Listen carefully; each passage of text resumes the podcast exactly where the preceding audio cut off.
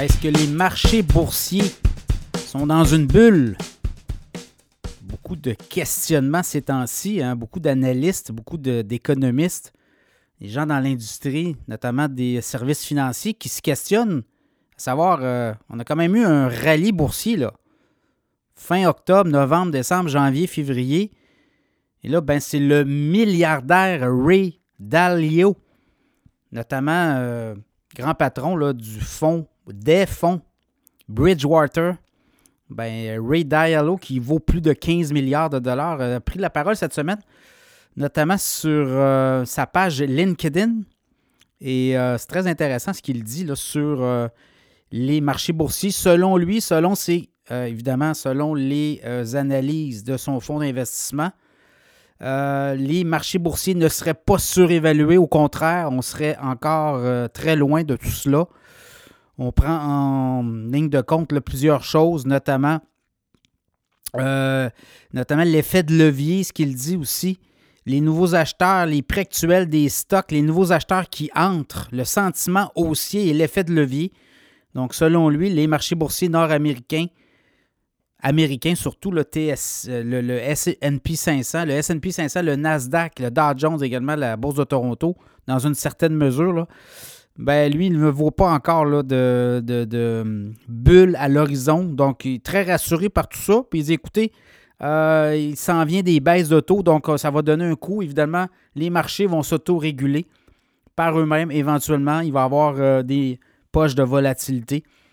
À propos des sept magnifiques aussi, c'est très intéressant ce qu'il dit, là, les euh, Alphabet, Meta, Amazon, Nvidia, Microsoft, Apple et Tesla. Selon lui, ce qu'il voit actuellement, selon ses ratios court-bénéfices, selon d'autres euh, valeurs aussi qu'il accorde à ces entreprises-là, il soutient que Google Alphabet est le titre le plus intéressant actuellement des sept magnifiques, suivi de Meta. Vraiment, là, il met Meta et euh, Google Alphabet dans la même catégorie.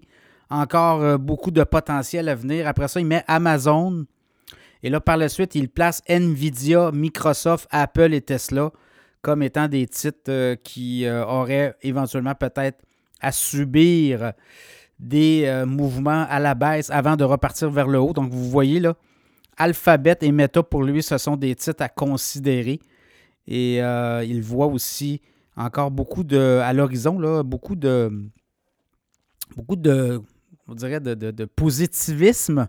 Et euh, dans le cas des sept magnétifs, il dit oui, ça a progressé beaucoup. Oui, il y a quand même, on parle quand même d'une progression d'à peu près 80% Puis c'est ces euh, titres-là qui tirent la moyenne du SP 500 vers le haut là, depuis un certain temps, mais il n'est pas inquiet.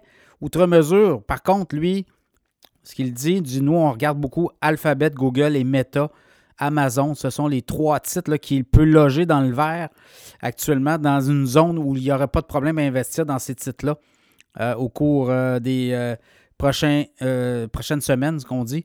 Par contre, il s'attend quand même à des poches de volatilité, il s'attend quand même à des décisions importantes du côté de la Fed.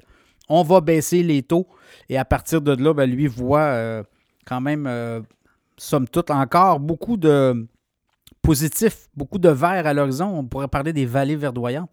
Voilà, donc, euh, si on regarde un peu la progression, l'an dernier, le SP 500 a fait quoi? 24% de hausse.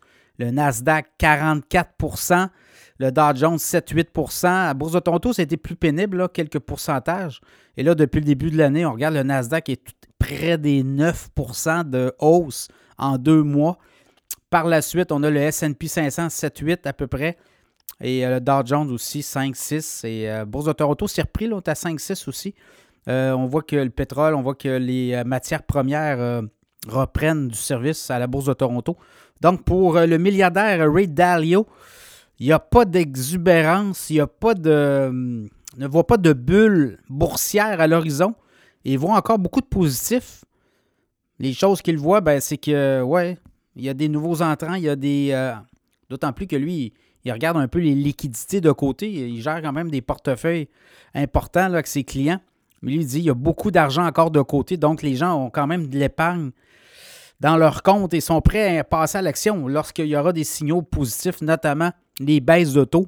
Il dit que ça va donner un coût important. Donc, euh, à suivre ce mouvement. Mais pour Ray Dalio, pas de problème à l'horizon. il n'y aurait pas de bulle boursière.